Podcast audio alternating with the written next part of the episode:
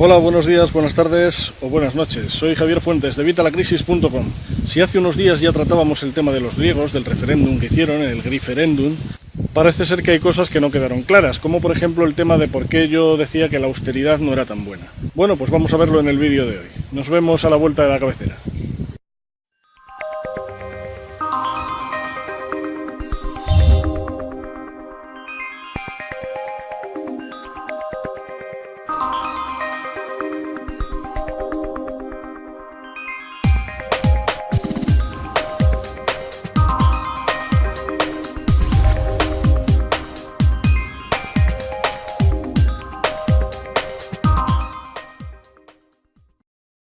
La austeridad en sí no es una mala medida, la austeridad es una buena medida pero se puede aplicar solo en determinados casos. Por ejemplo, si tenemos una crisis que está afectando a nuestros ingresos o a nuestros gastos o a nuestra producción o a nuestro país, siempre podemos aplicar la austeridad siempre y cuando obviamente no tengamos una gran deuda.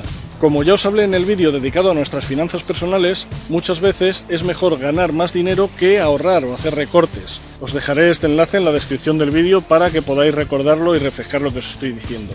Y es que cuando tenemos muchas deudas, al final si hacemos austeridad lo que vamos a hacer es que vamos a dejar de comer, vamos a ser pobres voluntarios. Entonces lo que tenemos que hacer en estos casos no es la austeridad, y esto no es algo de ahora, esto es algo que viene de mucho más atrás. Y lo que no entiendo es cómo Alemania no quiere darse cuenta. Seguro que solamente con mencionarte el plan Marshall ya sabrás de qué estoy hablando. O a lo mejor no sabes de qué estoy hablando, pero te aseguro que te suena. Porque te digo que esto no es de hoy, esto es de hace mucho tiempo. El plan Marshall surgió después de una crisis también, aunque vino ocasionada por un tema distinto.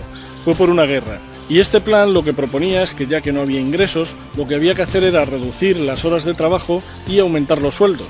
De esta forma conseguíamos que conseguíamos que la gente tuviera dinero y que pudieran comprar. Obviamente, si no tenemos dinero, como está pasando en el caso griego, estamos aplicando la austeridad hasta un límite exorbitado, ¿qué conseguimos? Pues que la gente no tenga ni para comer. Si no tienen ni para comer, ¿cómo van a poder consumir? Y si no consumen, ¿cómo van las empresas a ganar más dinero? Y si las empresas no ganan dinero, ¿cómo van a dar este dinero a los trabajadores? Y es la, la pescadilla que se muerde la cola. Aquí simplemente estamos aplicando la austeridad, austeridad además de manera radical, en todo. Como os decía en el vídeo del referéndum griego, hay pensionistas que han pasado de cobrar 1.300 euros a cobrar 300. Esto, esto obviamente es insostenible y por eso no es la solución.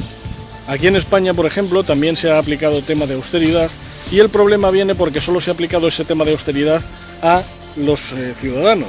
Por ejemplo, el gobierno, y me da igual este que cualquier otro, el gobierno no se ha aplicado la austeridad a ellos mismos. Lo primero que tendrían que haber hecho sería haber recortado sus gastos, su sueldo.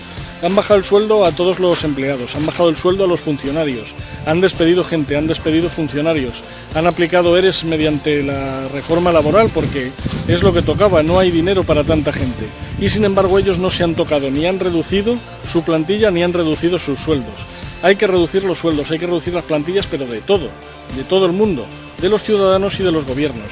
Aquí en España, por ejemplo, tenemos las eh, instituciones triplicadas. Triplicadas y lo único que hacemos así es triplicar el gasto, porque tenemos el tema municipal, tenemos el tema provincial y tenemos el tema nacional. Los tres hacen las mismas cosas y esto no puede ser así. Esto hay que reducir las plantillas. Hay que reducir las plantillas del gobierno. El gobierno hay muchísimos cargos que están sobrando y muchísimas instituciones que están sobrando. De esta forma reestructuraríamos nuestra situación y mejoraríamos nuestro rendimiento. Esto en el caso griego ya se ha hecho. Ellos ya han aplicado estas reformas, ya han aplicado estas reducciones y ahora mismo no tienen ni para comer. Entonces no se puede seguir aplicando austeridad. Hay que aplicar medidas que fomenten el crecimiento, que hagan que la gente tenga dinero y que con ese dinero puedan comprar. Si no hay dinero no van a poder comprar y si no pueden comprar lo siento por el viento, pero es que hoy no hay forma de que pare. Estoy intentando ver si para, pero el viento no para. Así que lo siento por el audio, que se oirá un poquito mal, pero es la única forma que tengo de hacerlo. Como os decía, no podemos mantener esta situación. Los griegos no pueden mantener esta situación. Tienen que ganar dinero, tienen que ganar dinero para poder avanzar, para poder pagar sus propias deudas, pero para poder también consumir, poder avanzar como, como civilización, poder avanzar como pueblo tienen que sus empresas ganar más dinero para que puedan pagar a los trabajadores, para que los trabajadores puedan comprar y a su vez las empresas ganar más dinero. Y una vez con ese dinero, mediante impuestos, mediante los temas fiscales, poder pagar la deuda que tiene el pueblo griego. Así que por estos motivos Angela Merkel debería haberse dado cuenta de que en esta situación ellos no van a poder seguir así y al final se van a ir de la Comunidad Económica Europea como les sigan apretando. Y realmente Grecia tiene ahora mismo la opción de irse con Rusia. Sin embargo, los griegos no quieren, quieren quedarse en Europa, porque ahora mismo Europa realmente a los griegos les daría mucho.